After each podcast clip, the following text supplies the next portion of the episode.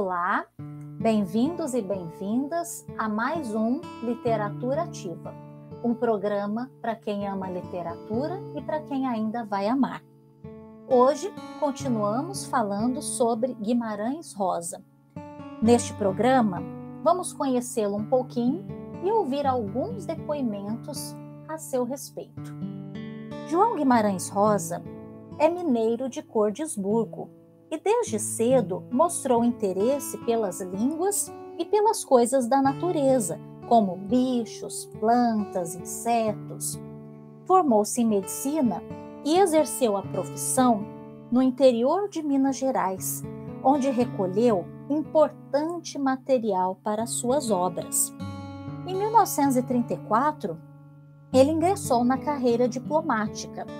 Enquanto exerceu esse cargo, Viveu em vários países, sempre escrevendo e ampliando seu conhecimento sobre línguas e culturas.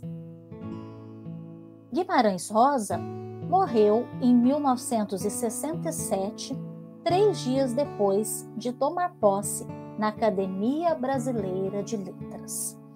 Agora, nós vamos ouvir alguns depoimentos a respeito dele e de sua obra.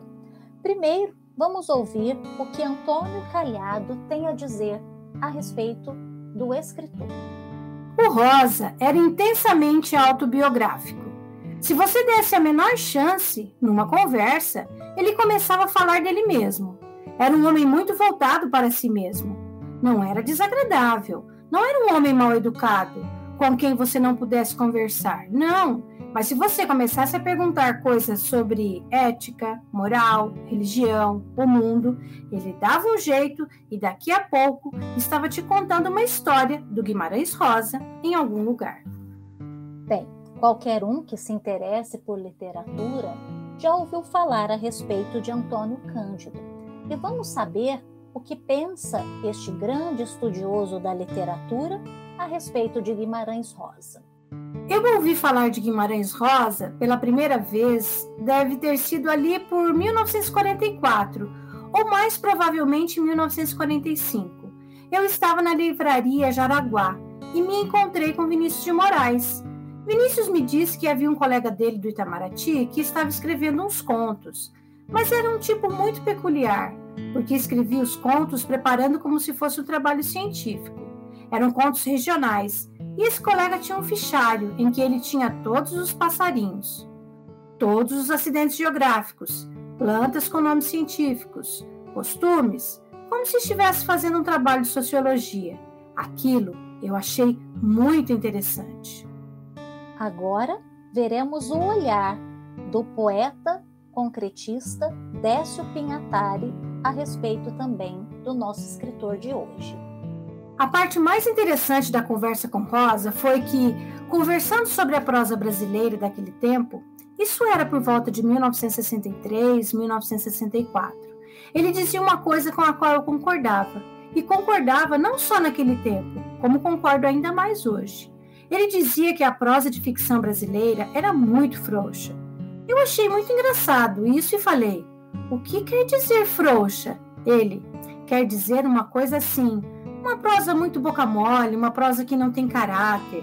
Eu gosto mais de uma pedra pedregosa, de uma prosa pedregosa. E a prosa brasileira é muito frouxa, é flácida. Quase metade de toda e qualquer prosa escrita no Brasil é feita de vogais. Nós apanhamos os textos do Rosa e fizemos um levantamento. Então chegamos a ele e dissemos: é por isso que a sua prosa é mais pedregosa. Ela é uma pedregosa porque tem mais consoantes do que o normal. Você usa muitos trigramas, tipo S e TR, enquanto a tendência brasileira é quase que uma consoante para uma vogal. É por isso que a sua prosa é um pouco mais pedregosa. Haroldo de Campos, assim como Guimarães Rosa, dispensa apresentações. O que ele nos diz, Raquel, a respeito da obra deste grande escritor? Foi um encontro muito singular que se deu no quadro de um congresso internacional do PEN, Clube do, no ano de 1966. Foi um congresso muito importante em que Pablo Neruda, que é um poeta comunista, foi aos Estados Unidos e vários escritores latino-americanos, o Vargas Llosa, o crítico Emir Rodrigues Monegal, poetas importantes como Nicanor Parra, por exemplo, a Victoria Ocampo, que era a grande dama aristocrata da literatura argentina, que, aliás, em público se reconciliou com Pablo Neruda nessa ocasião. Eu participei de uma mesa redonda cujo tema era o escritor na era eletrônica, dirigida por Marshall McLuhan e Buckminster Fuller. Mas, paralelamente a isso, o Monegal, que era um grande crítico e professor de Yale, de origem uruguaia, bolou um encontro, uma mesa redonda, com os escritores latino-americanos presentes, que eram vários. O Rosa pretextou qualquer coisa que não estava bem. Não quis participar do encontro, mas ficou no auditório assistindo. O que pensaria sobre este escritor um arquiteto e urbanista? Vamos ouvir aí Paulo Mendes da Rocha. Eu acho que eu li desde que apareceu. Eu li um pouco, depois li, li, gostava muito. Muita gente ficou encantada e comentava-se muito. Depois são coisas para você ir com calma. Para dizer bem, eu sou até vítima do Guimarães Rosa do Grande Sertão. E para finalizar, vamos ouvir o último depoimento do escritor Sérgio Santana. Entrar no Grande Sertão, veredas, é uma aventura. Aquela linguagem de Guimarães Rosa vai levando o sujeito não só para uma história que é uma aventura no, do sertão mineiro, ela vai aprofundando cada vez mais dentro do ser. A gente para para dizer dentro do ser brasileiro. Poderíamos falar o ser brasileiro, a metafísica brasileira, o mineiro. Tem uma raiz mineira, mas qualquer coisa da língua portuguesa. E o Guimarães Rosa costuma pegar raízes de outras línguas também, do tupi ou mesmo de matrizes africanas. Ele vai colocando você cada vez mais no interior, não só do sertão, mas no interior da sua mente. Você vai viajando, viajando, viajando e há de si descobertas pessoais sobre o mundo, sobre a sua pessoa, sobre todas as pessoas, sobre Deus, sobre o diabo. Porque no fundo, o livro também é uma luta entre Deus e o diabo. O monólogo de Riobaldo é saber do pacto que ele fez com o diabo, se ele vendeu a alma ou não.